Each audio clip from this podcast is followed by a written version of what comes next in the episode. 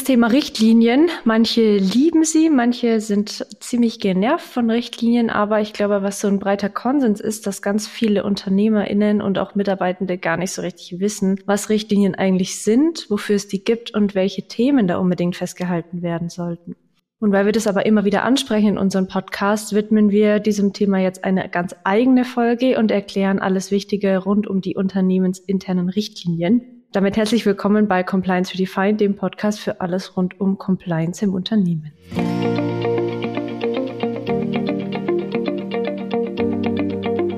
Genau, also herzlich willkommen.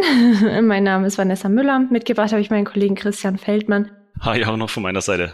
Wir sind ein eingespieltes Team hier bei Valvisio und wer den Podcast schon länger hört, der kennt uns auch. Das ist meistens, oder so empfinde ich das zumindest, eine ganz schöne Kombination aus Christians rechtlicher Theorie und seiner Beratungspraxis und meiner eher unternehmensinternen Praxis, sage ich mal. Und ich glaube auch bei dem Thema Richtlinien ist es eine schöne Kombination, wo wir beide aus unterschiedlichen Perspektiven sehr viel darüber zu sagen haben. Wir hatten ja in, ich weiß gar nicht, was es war, vor ein, zwei, drei Podcasts oder so, hast du das mal in einem Nebensatz spaßeshalber erwähnt, dass Richtlinien schreiben so ein bisschen ein Hobby ist von jedem Compliance-Beauftragten? Das kann sein, ja. Und tatsächlich ist es so, da ist uns aufgefallen, dass wir das gerade am Ende immer wieder ansprechen und immer wieder sagen, ja, dazu muss man auf jeden Fall was aufschreiben, das sollte man dokumentieren, dazu sollte man eine Richtlinie erstellen. Und die Erfahrung zeigt tatsächlich aber, dass dieses Wort Richtlinie oft doch noch irgendwie ein Fremdwort ist und sehr abstrakt. Und deswegen dachten wir uns, wir klären jetzt mal, was dahinter steckt, was auch der Sinn hinter Richtlinien ist und auch zu welchen Themen man unbedingt Regelungen haben sollte. Genau, dann würde ich sagen, steigen wir gleich mal ein. Was sind denn Richtlinien überhaupt? Das ist ein großes Wort mit verschiedenen Bedeutungen und vielleicht kannst du da erstmal ein bisschen abgrenzen, worüber wir sprechen heute. Ich glaube, eine kleine Abgrenzung ist auch notwendig. Wir haben ja das Thema Richtlinien hier auch beispielsweise sehr oft im europarechtlichen Kontext, dann im Unternehmenskontext. Also heute soll es bei uns tatsächlich um die unternehmensinternen Richtlinien gehen, also die Richtlinien, die ich als Arbeitgeber eben unternehmensweit einführe. Davon abzugrenzen wären dann eben beispielsweise die EU-Richtlinien. Das sind ja dann immer Rechtsakte der EU, die in nationales Recht noch umgesetzt werden müssen, eben in Abgrenzung zur europäischen Verordnung. Es sind dann die Directives, die wir haben. Genau. Und abseits davon gäbe es jetzt auch noch, da wollen wir jetzt aber gar nicht weiter darauf eingehen, ist auch nicht mein Steckenpferd, ist Richtlinie auch noch ein Begriff aus dem Verwaltungsrecht, also auch Verwaltungsvorschriften, die dann speziell für Behörden gelten, in der Regel eben dann dort nur eine Innenwirkung haben, aber beispielsweise, wenn wir jetzt an Subventionsrichtlinien oder ähnliches denken, können auch solche Richtlinien natürlich mal Außenwirkung für private Unternehmen entfalten. Das soll es jetzt aber heute nicht drum gehen, sondern wir reden über die unternehmensinternen Richtlinien und ich glaube, grundsätzlich kann man es runterbrechen, dass es immer eine Sammlung an Regelungen ist, die eben das Verhalten der Mitarbeitenden im Unternehmen regeln sollen und meistens dann auch eingegrenzt auf bestimmte Themengebiete. Kommen wir dann am Ende auch nochmal gleich dazu, welche Themengebiete denn unbedingt in den Richtlinien abgebildet werden sollten. Da hast du es jetzt eigentlich schon sehr schön zusammengefasst. Ich wollte eigentlich fragen, wenn du es ganz einfach erklären müsstest, wie würdest du es beschreiben? Aber das hast du mir jetzt vorweggenommen. Genau, als Regelsammlung, die man sich selbst auferlegt sozusagen. Richtlinien ja, eigentlich, du kannst gerne weitermachen auch, Christian. Warst da so im Flow drin, es sei denn, ich habe dich jetzt rausgebracht. Alles gut. Richtlinien ist ja bei uns jetzt hier natürlich im Podcast geht es ja in der Regel eher um Compliance-Themen. Und da muss man halt auch sagen, dass Richtlinien immer ein ganz, ganz zentraler Bestandteil von einem effektiven Compliance-Management-System sind. In der Regel bekomme ich ja Compliance-Anforderungen von außen auferlegt, also sei es jetzt irgendwie gesetzlich oder Branchenstandards oder ähnliches und die muss ich dann ja irgendwie ins Unternehmen tragen und da ja wir auch schon oft thematisiert haben, dass Compliance oft so ein unbestimmter, breiter Begriff ist, ist die Richtlinie natürlich auch ein Mittel, um diesen umfassenden Begriff dann ein Stück weit für alle Mitarbeiter und Mitarbeiterinnen herunterzubrechen und vielleicht auch dann im besten Fall gezielt den einzelnen Einheiten im Unternehmen eben die Compliance-Anforderungen weiterzugeben, die für sie konkret auch im Arbeitsalltag relevant sind. Das mal allgemein zum Thema Compliance und zum Abschluss natürlich bei uns auch immer ganz wichtig, der Datenschutz. Wir kennen ja aus dem Datenschutz oder gilt jetzt auch analog für die Infosicherheit oder den Geheimnisschutz, kennen wir ja immer die technischen und organisatorischen Maßnahmen und eine Richtlinie wäre hier eben ganz klar bei den organisatorischen Maßnahmen anzusiedeln. Schönes Beispiel, wie man sich das vorstellen kann. Wir hatten jetzt auch beim Compliance Insider ja bei dem Urteil der Woche einen Fall, wo eine Mitarbeiterin betriebliche Daten ins private Instagram eingegeben hat. Solche Sachen lassen sich natürlich gerade auch, wenn ich dann im Homeoffice beispielsweise arbeite oder bei der mobilen Arbeit. Aber auch im Büro. Im Büro auch, genau. Aber im Homeoffice dann eben nochmal krasser. Das kann ich natürlich nicht technisch vermeiden. Deswegen muss ich hier klare organisatorische Maßnahmen wie eben eine unmissverständliche Datenschutzrichtlinie im Unternehmen haben, die dann gegebenenfalls auch eben einführen oder gegenzeichnen lassen, dass ich nachweisen kann, der Mitarbeiter, die Mitarbeiterin hätte wissen müssen, dass das jetzt aktuell nicht okay ist, das Verhalten. Und da geht es dann natürlich auch im Schadensfall dann um die Haftung. Aber das jetzt, glaube ich, erstmal so als grundsätzlicher Überblick, was meinen wir mit Richtlinien? Es ist ganz oft eine Ergänzung auch zum Arbeitsvertrag. Wenn wir alles, was in den Richtlinien steht, in den Arbeitsvertrag schreiben würden, dann hätten wir dann ganz schön einen Ordner zusammen. Deswegen ist das, glaube ich, mal so als Einstieg, was wir jetzt als Richtlinie bezeichnen. Ganz genau. Also gerade im Arbeitsvertrag stehen ja viele allgemeine Themen, also wo dann festgehalten wird, wie viele Stunden pro Woche, wie schaut es mit den Pausenzeiten aus und solche Themen. Das sind ja auch im Prinzip alles Regeln, an die man sich halten muss, eben im Arbeitskontext. Und darüber hinaus gibt's ja aber gerade in unserer stark vernetzten, digitalisierten Welt, wo gefühlt alles möglich ist, noch ganz, ganz viele andere Möglichkeiten. Und um da eben ein bisschen Orientierung zu schaffen und eben auch zu zeigen, okay, darauf muss geachtet werden, dafür gibt's dann eben zusätzliche Richtlinien. Und da sind wir dann nämlich tatsächlich auch schon gleich beim nächsten Punkt. Warum brauchen wir diese Richtlinien? Und als allererstes können wir festhalten auf jeden Fall, dass Richtlinien kein Selbstzweck sind. Also da stehen drei Ausrufezeichen dahinter in unseren Notizen. In der Praxis wird es oft so empfunden, wenn vielleicht nicht so das große Verständnis da ist für Compliance allgemein, dann denkt man sich, wozu brauche ich das jetzt und warum muss ich meinen Mitarbeitern irgendwas vorschreiben und ich vertraue denen doch und es klappt doch alles. Aber tatsächlich gibt es auch sehr viele positive Aspekte an Richtlinien. Also es ist nicht nur einfach Arbeit und Papierkram, den wir da haben, sondern es hilft durchaus. Und eines der größten Sachen, oder so wie ich das zumindest in meinem Arbeitsalltag erlebe, ist, dass Richtlinien und das, was da drin festgehalten wird, also das heißt die Verhaltensweisen, die wir erwarten, die Werte, die wir als Unternehmen vertreten und so weiter, dass das den Mitarbeitenden, aber auch externen Stakeholdern einfach ganz, ganz viel Orientierung gibt und ihnen halt sagt, okay, so soll es sein und so soll es nicht sein. Das heißt, wir legen zum einen das Verhalten vom Arbeitnehmer fest oder legen da zumindest die Messlatte fest und gleichzeitig hilft es aber auch den Arbeitnehmern, dass sie ableiten können, was können wir vom Arbeitgeber erwarten, also was können wir vom Unternehmen erwarten und passt es zusammen. Passen die Werte zusammen, die da stehen? Passen die Verhaltensweisen und die angestrebten Ziele? Passt es zusammen? Und darauf aufbauen, das ist jetzt relativ logisch auch, werden einfach wichtige Fragen geklärt und es werden auch so, sag mal, ja, Lücken geschlossen, die einfach im Rahmen von Tagesgeschäft aufkommen. Was bedeutet, dass gerade Führungskräfte oder halt Mitarbeitende mit Verantwortung entlastet werden, weil nicht ständig wegen jeder Kleinigkeit gefragt werden muss, so geht es, darf ich das, muss das sein. Das heißt, da spart man sich einfach Zeit, man hat einen reibungsloseren Ablauf im Tagesgeschäft und tatsächlich, so erlebe ich das zumindest, unterstützen Richtlinien auch ein faireres Miteinander, weil es eben schwieriger ist, einzelne Mitarbeitende krass zu bevorzugen, ob jetzt gewollt oder ungewollt. Wenn es die gleichen Spielregeln für alle gibt, dann hat man da einfach eine faire Basis, auf der man arbeiten kann und das macht es für alle leichter. So, das war aus meiner Perspektive. Genau, das ist jetzt eigentlich ganz schön, doch mal deinen Einblick jetzt aus dem operativen Geschäft zu sehen. Wie du schon gesagt hast, wir haben jetzt eingangs wieder sehr viel auf die gesetzlichen Vorschriften äh, sind wir eingegangen, aber du hast jetzt eingangs auch schon schön gesagt, es ist natürlich auch, abseits der gesetzlichen Regelungen, ist so eine Richtlinie die Möglichkeit, die eigene Corporate Identity oder die eigenen Werte, wie du schon sagst, eben auch den Mitarbeitern und Mitarbeiterinnen mit an die Hand zu geben. Ich gehe jetzt gleich mal wieder ins rein gesetzliche. Das wäre jetzt dann die Abgrenzung zu dem, was du gerade gesagt hast, eben auch wirklich einfach das Weitergeben von konkreten Anforderungen, die fürs Unternehmen gelten.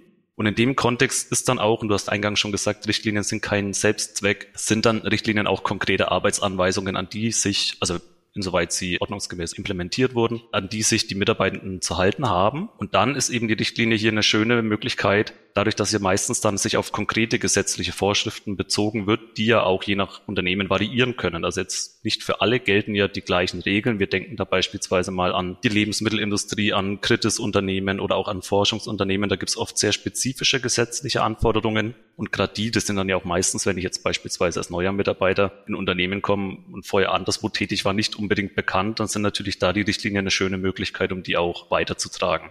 Abseits davon auch ein Riesenthemenfeld ist natürlich immer das Arbeitsrecht. Wir haben in Deutschland sehr viele arbeitsrechtliche Vorschriften. Wir denken jetzt mal ans Arbeitszeitgesetz, ans allgemeine Gleichbehandlungsgesetz, Arbeitnehmerüberlassungsgesetz und so weiter und so fort. Und natürlich gelten die Regeln, auch wenn ich keine Richtlinie habe, aber durch die Richtlinien habe ich eben eine Möglichkeit, die Regeln den Mitarbeitenden an die Hand zu geben, dass ich gerade dann in großen Unternehmen eben, wo ich beispielsweise das Arbeitszeitgesetz vielleicht auch nicht immer hundertprozentig überwachen kann, wenn ich einfach sehr viele Mitarbeiter, wie gesagt, manche hocken im Homeoffice, wie auch immer, und dann habe ich hier eben über Richtlinien die Möglichkeit, dass wirklich jeder weiß, wann muss ich denn theoretisch Feierabend machen, um es jetzt mal am Arbeitszeitgesetz festzumachen. Ich grätsch da mal kurz rein, weil das ist ein Punkt, wo man wirklich ganz schön sieht, dass es ein Zusatz ist zu dem Arbeitsvertrag, den wir haben. Ne? Und wenn dann im Arbeitsvertrag geregelt ist, Sie arbeiten 35 oder 40 Stunden an fünf Tagen die Woche, dann ist es zwar schön, aber dann weiß ich oder werde ich da draußen noch nicht schlau, könnte ich da zum Beispiel einen Tag zwölf Stunden machen und dafür den anderen Tag entsprechend weniger oder könnte ich irgendwie versuchen, die 40 Stunden Stunden auf vier Tage aufzuteilen, was jetzt rechtlich tatsächlich ja dann auch noch möglich wäre.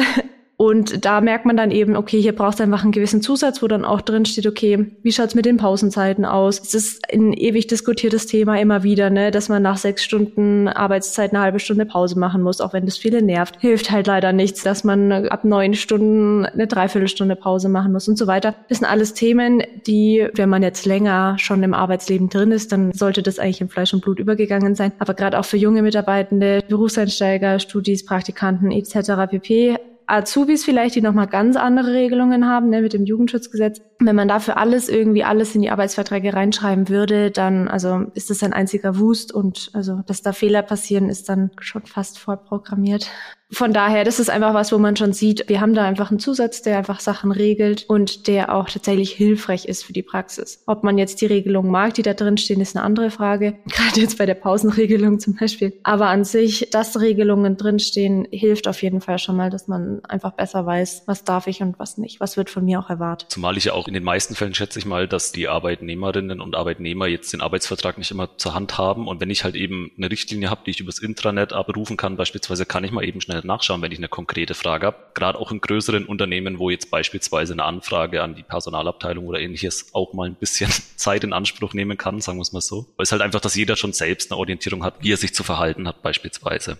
Bevor wir zur praktischen Seite von diesen Richtlinien kommen, würde ich kurz noch hier anmerken, dass Richtlinien an sich tatsächlich auch als Wettbewerbsvorteil genutzt werden können, wenn das Ganze richtig kommuniziert wird. Es ist mittlerweile, sieht man es immer häufiger zum Beispiel, dass der Code of Conduct, also der Verhaltenskodex der allgemeine von Unternehmen frei zugänglich ist über die Website oder über, was weiß ich, andere Kanäle, wo zum Beispiel die Werte des Unternehmens kommuniziert werden können. Es gibt Sustainability Codex, oder auch so eine KI-Leitfaden oder Leitlinien. All das sind ja Themen, die uns aktuell beschäftigen in diesem Zeitalter. Und wenn man da als Unternehmen sich klar positioniert und sich verantwortungsvoll positioniert und das Ganze auch nach außen trägt, dann können Richtlinien nicht nur Regeln sein nach innen, sondern auch tatsächlich nach außen eben sich genutzt werden, um sich abzugrenzen von der Konkurrenz würde ich noch gerne ergänzen, weil das, was du gerade gesagt hast, natürlich schon mal öffentlich dann, wenn ich eben Richtlinien online zur Verfügung habe beispielsweise, wo dann eben Kunden oder Verbraucher, wie auch immer, eben sehen, wie das Unternehmen so wertetechnisch aufgestellt ist. Aber auch wir merken das ganz auf dem Datenschutz. Wenn ich ein effektives Richtlinienmanagement habe, dann kann das ja eine wirksame organisatorische Maßnahme sein. Wenn es dann eben an die Vergabe geht von Aufträgen zur Auftragsverarbeitung beispielsweise von auch größeren Konzernen, die haben ja meist recht strenge Prüfprozesse dann. Wenn ich dann halt ein schönes Richtlinienkonzept und auch gute Richtlinien vorlegen kann, kann mir das schon durchaus auch einen Vorteil verschaffen. Und ich denke auch im Recruiting kann das durchaus auch ein Vorteil sein, wenn die Interessenten oder die potenziellen Kandidaten sich gleich einen Überblick verschaffen können, wie tickt denn das Unternehmen, was ist denen denn wichtig und ob das zusammenpasst. So viel dazu. Lass uns mal noch schauen, worauf muss ich achten, wenn ich eine Richtlinie geschrieben habe. Dann muss ich das Ganze ja irgendwie im Unternehmen einführen. Gibt es da irgendwelche Stolperfallen noch? Will ich es eigentlich relativ kurz halten, geht es dann auch wieder in die Theorie. Also grundsätzlich erstmal, darf ich denn Richtlinien überhaupt erlassen, die meinen Arbeitnehmern und Arbeitnehmerinnen sagen, was sie zu tun haben oder nicht? Und dann muss man an der Stelle ganz klar sagen, ja, wir haben ja als Arbeitgeber ein Direktions Recht nach 106 Gewerbeordnung und Ziel dieses Direktionsrechts ist es ja, den Inhalt, den Ort und die Zeit der Arbeitsleistung näher zu bestimmen. Und das kann ich eben beispielsweise über Richtlinien machen, wenn ich damit mein innerbetriebliches Verhalten Regeln festlegen will. Deswegen auch hier nochmal ganz wichtig, was natürlich nicht zulässig ist, sind Regelungen zu außerdienstlichem Verhalten. Also wenn ich meinen Mitarbeitern und Mitarbeiterinnen erklären will, wie sie sich nach Feierabend zu verhalten haben, das geht nicht. Wir hatten ja schon mal auch das, wo sich das überschneiden kann, sind dann die Themen Social Media Guideline beispielsweise. Jetzt Thema Social Media gab es ja Fälle, wo dann auch tatsächlich private Posts arbeitsrechtliche Maßnahmen begründet haben, aber das ist halt wirklich immer eine Ausnahmeentscheidung oder Einzelfallentscheidung, besser gesagt, wenn halt hier aufgrund dieser krassen Äußerungen beispielsweise das Ansehen des Arbeit, also es war ja ein Fall mal, wo jemand das mit Profilbild, wo er eben in Arbeitskleidung und vor einem Unternehmenslogo oder wie auch immer rumstand und dann, naja, also ist eher die Ausnahme, sagen wir es mal so. Wobei das, glaube ich, dann auch nicht aufgrund der Richtlinie ist, äh, sondern aufgrund von allgemeinen irgendwie Diffamierung oder Diskriminierung oder irgendwas. Aufgrund solcher Fälle gibt es ja oft den Versuch, dass man dann eben über Social Media Guidelines beispielsweise auch private Posts versucht irgendwie einzuschränken, aber das ist natürlich grundsätzlich. Ganz schwieriges Pflaster. Ja. Haben wir aber, glaube ich, tatsächlich auch letztens erst einen Blogpost dazu geschrieben. Wer sich da interessiert, der kann da mal auf Compliance Insider schauen. Genau, jetzt noch ganz kurz zum theoretischen Teil. Ganz wichtig noch, Richtlinien, innerbetriebliche Richtlinien immer ein Thema, wo man den Betriebsrat auch ein bisschen auf dem Schirm haben muss. Der ist nach Paragraph 87 Betriebsverfassungsgesetz zu beteiligen. Und genau, also ist mit in die Erlassung von Richtlinien einzubeziehen. Abseits davon ist es auch noch möglich, natürlich über den Arbeitsvertrag oder Betriebsvereinbarungen eben Richtlinien einzubeziehen. Also ich habe ja beispielsweise auch im Arbeitsvertrag die Möglichkeit schon auf etwaige Richtlinien eben zu verweisen da halt höchstens vielleicht schauen, dass ich immer die entsprechenden Formerfordernisse, die dann gegeben sind oder nicht gegeben sind, einhalte. Und genau, das wäre jetzt mal so zum Thema, wie erlasse ich Richtlinien. Dann noch eine kleine Randnotiz, was unzulässig ist, wenn ich in Richtlinien eben Themen regeln will oder auch anders regeln will, wenn diese Themen bereits abschließend im Gesetz, Arbeitsvertrag oder Kollektivvereinbarung geregelt sind. Also was ich jetzt beispielsweise natürlich nicht machen darf, ist in der Richtlinie irgendwie vom Arbeitszeitgesetz abweichende Regelungen versuchen einzuführen. Dann werde ich da auch Schwierigkeiten haben, das Ganze durchzusetzen. Und dann, glaube ich, kommen wir auch gleich zum Thema jetzt mal nach der Implementierung. Wie kann ich denn Richtlinien durchsetzen? Was, glaube ich, immer ganz wichtig ist, das sehen wir auch oft im Kundenkontakt, ist auch wirklich sicherstellen, dass die Richtlinien zur Kenntnis genommen werden. Weil man hört natürlich schon oft Aussagen wie, das können wir schon erlassen, aber das liest sich ja eh keiner durch oder ähnliches. Eine Option ist natürlich das Ganze unterschreiben lassen. Was wolltest du noch? Nee, ich meinte eigentlich, das liest sich eh keiner durch. Dann sind wir wieder bei dem Punkt, dass Richtlinien kein Selbstzweck sind. Also wenn man nur eine Richtlinie schreibt, damit die dann irgendwie im Intranet versauert und von einem Prozent der Leute mal gelesen wird, kann man es auch sein lassen. Denke ich nämlich auch. Hatte ich auch mal mitbekommen, fand ich ganz charmant. Eigentlich ging es um Verhalten im Brandfall oder allgemein eben Sicherheitsanweisungen jetzt in einem, war auch ein größerer Konzern. Und das wurde dann mit einem Quiz eben abgefrüht. Also da gab es eine Brandfallschulung und dann eben mit einem Quiz, ob auch tatsächlich, also es war jetzt, muss man jetzt kein Genie sein, um dieses Quiz zu bestehen bestehen, aber es war zumindest die Abfrage, ob man das Ganze sich angehört hat und eben aktiv teilgenommen hat an der ganzen Geschichte.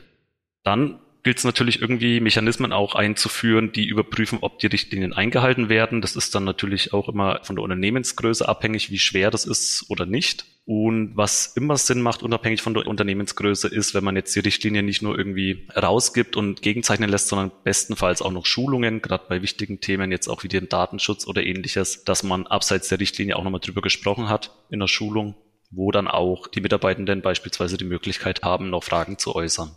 Wenn wir das Ganze dann ordnungsgemäß implementiert haben und es wird dann gegen die Richtlinie verstoßen, dann haben wir nämlich auch die Möglichkeit, aufgrund von einer vertragswidrigen Abweichung eben von der arbeitsrechtlichen Weisung das Ganze zu sanktionieren, also je nach Schwere eben mit Mahnung oder einer Kündigung im schweren Fall, aber auch hier eben nur, wenn ich es dann auch tatsächlich wirklich richtig wirksam eingeführt habe im Unternehmen, sollte aber, denke ich, jetzt auch über das Weisungsrecht in den meisten Fällen eigentlich nicht zum Problem werden. Genau, also wir machen das bei uns zum Beispiel so, dass wir bei Neueinstellungen von Mitarbeitenden das alles einmal durchsprechen oder halt in mehreren Sitzungen durchsprechen, je nachdem, was alles relevant ist. Und das dann tatsächlich auch so machen, dass wir dann das gefühlt eins zu eins oder eins zu zwei, je nachdem, wie viele neue Leute eben kommen, das wirklich komplett durchgehen, schauen, sind Fragen da, ist es soweit verständlich und dann wird das Ganze auch unterzeichnet als Anlage zum Arbeitsvertrag beziehungsweise es wird so eine Schulungsdokumentation gemacht, wo dann eben die Inhalte drinstehen und man da dann unterschreiben muss, dass man da anwesend war. Einfach um sicher zu gehen, dass das wirklich angekommen ist. Und dann kann man nämlich auch, also manche Richtlinien, ja, sollten da doch irgendwie Fragen sein, weil es nicht ganz 100 Prozent klar ist oder wenn man neu in der Branche ist und es nicht versteht oder Fachbegriff oder was weiß ich was, dann kann man das nämlich auch gleich klären und dann sollte das hoffentlich durch sein. Und dann ist, wie gesagt, im Rahmen von diesen halbjährlichen, jährlichen Schulungen, wie auch immer man das macht, die man eh machen muss, ist es immer ein schöner Anlass, das dann auch nochmal mit aufzunehmen. Nochmal aus praktischer und, naja, rechtlicher Sicht auch ein bisschen kombiniert. Wenn wir uns das Ganze mal aus der Risikoperspektive anschauen noch, dann können sich Richtlinien, die gescheit implementiert worden sind und auch äh, angekommen sind bei den Mitarbeitenden, im Fall der Fälle strafmildernd auswirken. Also da gibt's diverse Urteile zu, dass halt ein effektives Compliance-Management-System, zum Beispiel, wo ja Richtlinien dazugehören, sich strafmildernd auswirken. Auch damit es gar nicht erst so weit kommt, dienen Richtlinien natürlich dazu, präventiv auch Verstöße zu vermeiden oder vorzubeugen, indem man eben schon von Anfang an klar sagt, was geht, was geht nicht. Sollte doch was passieren, dann hilft natürlich eine Richtlinie herauszufinden, war das wirklich falsch oder nicht, was da passiert ist. Also das heißt auch, es unterstützt bei der schnelleren Identifikation von Verstößen. Und wenn es dann darum geht, es ist tatsächlich leider was passiert, dann hilft das Ganze, das zu kommunizieren, darauf zu reagieren und auch das Ganze aufzuarbeiten weil da eben klare Regelungen drin sind, an denen man sich dann auch langhangeln kann. Zum Beispiel, wer haftet für dieses Problem oder auch, wie kommunizieren wir es zum Beispiel an Teammitglieder oder so. Und da ist es relativ einfach dann zu sagen, ja, es stand ganz klar in der Richtlinie drin und wenn dagegen verstoßen wurde, dann folgen XYZ Konsequenzen draus. Das sind natürlich alles Sachen, die wir hoffentlich also die hoffentlich nicht passieren, also das Präventive natürlich, aber. Der Grundsatz in der Compliance, wir wollen lieber proaktiv irgendwas ausschließen, als dann darauf zu reagieren. Und vermeiden lässt sich das nie vollständig. Also da, wo Menschen arbeiten, passieren auch Fehler und deswegen ist, glaube ich, dann im Schadensfall kann da eine ordentliche Richtlinie schon das Ganze deutlich erleichtern. Um das Ganze mal kurz praktisch zu bringen, also ein unternehmensnahes Beispiel ist zum Beispiel die Dienstwagenvereinbarung. Das würde ich sagen, fällt ganz klassisch unter so eine Richtlinie. Da wird geregelt, darf ich das Auto auch privat nutzen zum Beispiel, welche Kosten trägt wer, wann muss ich wen informieren. Also zum Beispiel darf ich mit dem Auto auch ins Ausland fahren, in welche Länder, wann greift die Versicherung und lauter solche Sachen. Ich glaube, jeder, der da Dienstwagen hat, der kennt diese Regelungen. Das ist was allgemein anerkanntes und angenommenes. Und das ist eben ein Thema, wo man einfach sieht, okay, das schreibt man ja jetzt nicht für jeden in den Arbeitsvertrag rein. Also nicht jeder Studio bekommt eine Dienstwagenvereinbarung in seinen Arbeitsvertrag oder so. Aber es sind halt auch einfach Fragen, die im Zusammenhang mit der Nutzung von so einem Auto aufkommen und die kann man da klären und dadurch wird einfach das für viele einfacher gemacht. Und noch ein anderes Beispiel, was jetzt äh, nicht unbedingt in naja, fällt auch in den Unternehmenskontext, aber in eine sehr spezifische Branche. Das kennen alle Eltern jetzt im Winter mit der Krankheitssaison. Wenn wir an Kita und Kindergarten zum Beispiel denken, da gibt es eben auch einfach Regelungen, dass es heißt, unter Umständen darf ein krankes Kind nicht in die Kita gehen oder in den Kindergarten. Warum? Das ist relativ einfach, damit die anderen Kinder und Erzieher nicht auch noch krank werden. Und da gibt es dann meistens auch Abstufungen, wann es heißt, okay, wann darf es kommen, wann nicht mehr, müssen vielleicht Tests gemacht werden oder nicht. Und auch da ist der Vorteil, denke ich, klar auf der Hand, dass man eine einfache Regelung hat, dass man ständiges Anrufen oder E-Mails frühmorgens irgendwie vermeiden kann, die dann einfach nur Zeit kosten und Nerven kosten. Und die Eltern können anhand der Gegebenheiten oder anhand des Krankheitsbilds oder so halt selbst entscheiden, darf das Kind noch in die Betreuung oder nicht. Das heißt, das ist natürlich dann eine sehr spezielle Regelung, aber auch das ist was, was ganz deutlich macht, warum solche Richtlinien sinnvoll sind. Nachdem wir das jetzt hoffentlich verständlich rübergebracht haben, wieso, weshalb, warum, wollen wir nochmal kurz fünf Themenbereiche vorstellen, wo es unserer Meinung nach wichtig ist, dass man dazu irgendwas festgehalten hat. Das erste ist, glaube ich, relativ bekannt noch. Das ist der Code of Conduct, also der ganz allgemeine Verhaltenskodex. Haben wir auch immer wieder angesprochen, wo es darum geht, dass man so ganz allgemeine Werte und Verhaltensweisen einfach aufschreibt. Also ist zum Beispiel das Thema Geldwäsche, dass wir Kinderarbeit nicht gut finden und nicht tolerieren, dass wir das nicht unterstützen. Da können Sachen drinstehen zum Umgang mit Geschenken, zur Gleichbehandlung, auch zur Corporate Identity und so weiter. Also wirklich so ganz allgemeine Sachen, die alle Mitarbeitenden in irgendeiner Weise betreffen, die nicht irgendwie speziell auf ein Team, auf eine Abteilung oder sonst irgendwas runtergebrochen sind. Das nächste, worüber wir auch schon gesprochen haben, sind Social-Media-Richtlinien beziehungsweise auch Richtlinien zur Nutzung des Internets. Da kann man einfach dann festlegen, was wünschen wir uns von unseren Arbeitnehmern. Wie gesagt, Meinungsfreiheit ist da ganz groß diskutiert und da gibt es einen Blogbeitrag zu. Aber gerade Nutzung des Internets sollte man festlegen, ob zum Beispiel das Internet oder das Firmen-WLAN auch für private Geräte genutzt werden darf oder ob es dafür ein separates gibt, ob man das vielleicht gar nicht darf, dass man da Infos bereitstellt. Und dann tatsächlich, was wir auch schon immer wieder angesprochen haben, ist die Regelungen von Arbeitszeiten, von Urlaub, von Abwesenheiten. Auch die Arbeitssicherheit fällt da rein. Wenn das Ganze noch nicht im Arbeitsvertrag geregelt ist, dann auf jeden Fall dazu auch nochmal bitte was aufschreiben. Und dann haben wir noch zwei Themen, die überlasse ich dir. Das ist natürlich keine abschließende Aufzählung, was wir machen. Das sind jetzt, glaube ich, die Themen, wo jeder was mit anfangen kann. Deswegen jetzt auch das letzte, vielleicht mal für manche nicht relevant oder zumindest weniger relevant, wäre eine Lieferantenrichtlinie. Wir haben jetzt in den letzten Podcasts und auch Blogbeiträgen vermehrt auch schon über die ganzen Berichtspflichten, die jetzt auch im Rahmen der EU-Gesetzgebung eingeführt werden, beispielsweise ja auch auf nationaler Ebene das Lieferketten-Sorgfaltspflichtengesetz da macht es jetzt mittlerweile, oder was heißt mittlerweile auch schon länger, wenn ich natürlich eine Lieferantenrichtlinie, dass auch meine Vertriebsmitarbeiter beispielsweise wissen, inwiefern ich jetzt über eine Due Diligence herauszufinden habe, ob Lieferant XY noch mit den Anforderungen, die jetzt gelten, übereinstimmt. Gibt ja mittlerweile auch dann Richtlinien, die eben nicht sich an die Vertriebler richten, sondern beispielsweise an die Lieferanten direkt, um da eben auch schon mal ein paar Prüfpunkte abzuhandeln. Also das kann mittlerweile ein großer Bestandteil sein. Und was, glaube ich, das ist auch, womit wir uns ja am meisten in der Kundenberatung beschäftigen, sind die IT-Richtlinien. Also da gibt es natürlich ganz viel zu regeln. Ganz vorne dran steht der Datenschutz wie eingangs schon erwähnt, Datenschutzrichtlinien sind immer eine schöne Möglichkeit, um das Ganze ein bisschen verständlich für jeden herunterzubrechen. Die Regeln gelten so oder so, ob ich es in der Richtlinie stehen habe oder nicht. Und so kann ich es wirklich schön erklären. Wenn ich jetzt mal an die Gesetzesformulierung denke, wenn es heißt angemessene technische organisatorische Maßnahmen, da kann sich natürlich im Regelfall keiner was konkret darunter vorstellen. Wenn ich in der Richtlinie dann festlege, was konkret zu machen ist, bin ich da deutlich besser aufgestellt. Ganze gilt analog auch für die Informationssicherheit und den Geheimnisschutz gerade jetzt eben so relevant, weil wir über die Covid-19-Pandemie eben vermehrt mit Homeoffice und Remote Work uns beschäftigt haben und das ja auch in vielen Betrieben Bestand noch hat, also dass sich da das Homeoffice durchgesetzt hat. Dann natürlich Richtlinien ganz, ganz zentrale organisatorische Maßnahme. Und ein Thema, was jetzt, ähm, ich würde mal sagen, im letzten Jahr, die letzten zwei Jahre vermehrt aufkam, ist natürlich auch das Thema KI. Macht auch Sinn, das Ganze in der Richtlinie zu regeln, weil natürlich, wir haben also um es jetzt mal auf einen relativ harmlosen, nenne ich es jetzt mal Bereich zu beschränken, wenn wir uns damit beschäftigt haben, dass ich Online-Publikationen auf meiner Webseite beispielsweise von generativer KI schreiben lasse, haben wir uns ja schon mal damit beschäftigt, wie das Ganze dann urheberrechtlich und so weiter aussieht. Muss man jetzt auch mal davon ausgehen, dass das nicht jeder unbedingt weiß und deswegen macht Sinn, dass ich das vielleicht in der Richtlinie regel, inwiefern darf ich generative KI überhaupt einsetzen und das wird es dann eben noch krasser dann, wenn es wirklich dann geht, wenn ich jetzt in die Entwicklung gehe. Also wie will ich als Unternehmen Produkte entwickeln, die KI beinhalten oder ähnliches, dass das auch geregelt ist entsprechend. Und das wären jetzt, glaube ich, so die wesentlichen Themengebiete. Zum Thema Homeoffice und Remote Work kurz einen Punkt. Da kann man zum Beispiel auch ganz schön regeln, ist tatsächlich nur Homeoffice erlaubt, ist Mobile Office erlaubt, was ist zum Beispiel mit Thema Workation oder Arbeiten aus dem Ausland und so weiter. Also das sind alles Themen, die aktuell sind und wo Fragen zu kommen werden. Und wenn man sich da einmal Gedanken macht, dann hat man einen Großteil der Fragen einfach schon abgearbeitet.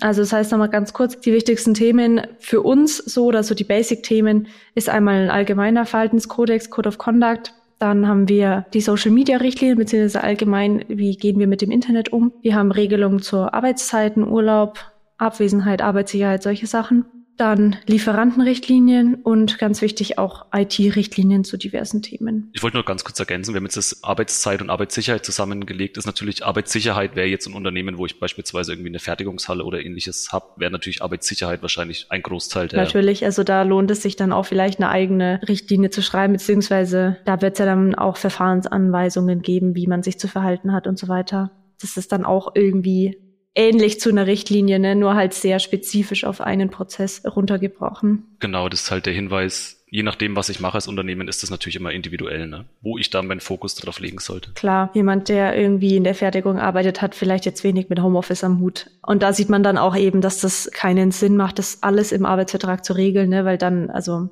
kann man vielleicht nochmal den anderen Hinweis, haben wir jetzt, ist ja glaube ich diesen August war das, ne, das Nachweisgesetz in Kraft getreten, dass ich jetzt, also weil wir jetzt oft gesagt haben, dass man Sachen auch abseits vom Arbeitsvertrag regeln, aber halt natürlich immer beachten, welche Infos ich nach Nachweisgesetz zu Beginn vom Arbeitsverhältnis schon schriftlich niederlegen muss. Das sind aber glaube ich die üblichen Sachen, die eh im Arbeitsvertrag stehen, ne? Arbeitszeit, Vergütung, Urlaub und so weiter. Das jetzt nur noch als Hinweis am Rande. Genau, dann sind wir jetzt am Ende angelangt. Ich hoffe, dass es ein bisschen verständlicher geworden ist, was Richtlinien sind, dass es im Prinzip ein Dokument ist, wo Regeln drinstehen, wie man sich zu verhalten hat und dass es durchaus was Sinnvolles ist, was einfach den Arbeitsalltag erleichtern kann, sowohl für UnternehmerInnen als auch für die Mitarbeitenden. Und der Christian schreibt mit Leib und Seele gerne Richtlinien. Also wenn da Fragen sind oder wenn da ja, Bedarf ist, wo man sagt, okay, hm, da ist vielleicht das ein oder andere Thema dabei, wo wir mal uns Gedanken drüber machen sollten, dann einfach gerne melden. Und der Christian tippt das dann alles ganz fröhlich. Und ansonsten gerne mal auf den Compliance Insider schauen. Wir haben auch ein Newsletter, der zweiwöchentlich erscheint mit immer einem Thema, was so im Fokus steht. Passend zur Jahreszeit oft oder passend zu aktuellen Gegebenheiten. Also wer da sagt, möchte gerne alles Wichtige direkt in mein Postfach erhalten, der darf sich da einfach anmelden. Abmeldung ist natürlich jederzeit möglich, ganz gemäß den Datenschutzvorgaben und auch UWG und so natürlich. Das war's von meiner Seite. Christian, wenn du nicht noch irgendwas dazu zu sagen hast. Nee, ich denke, haben wir alles drin. Dann bedanke ich mich ganz herzlich fürs Zuhören und passen Sie auf sich auf, bleiben Sie gesund und bis dann. Bis zum nächsten Mal. Ciao. Ciao.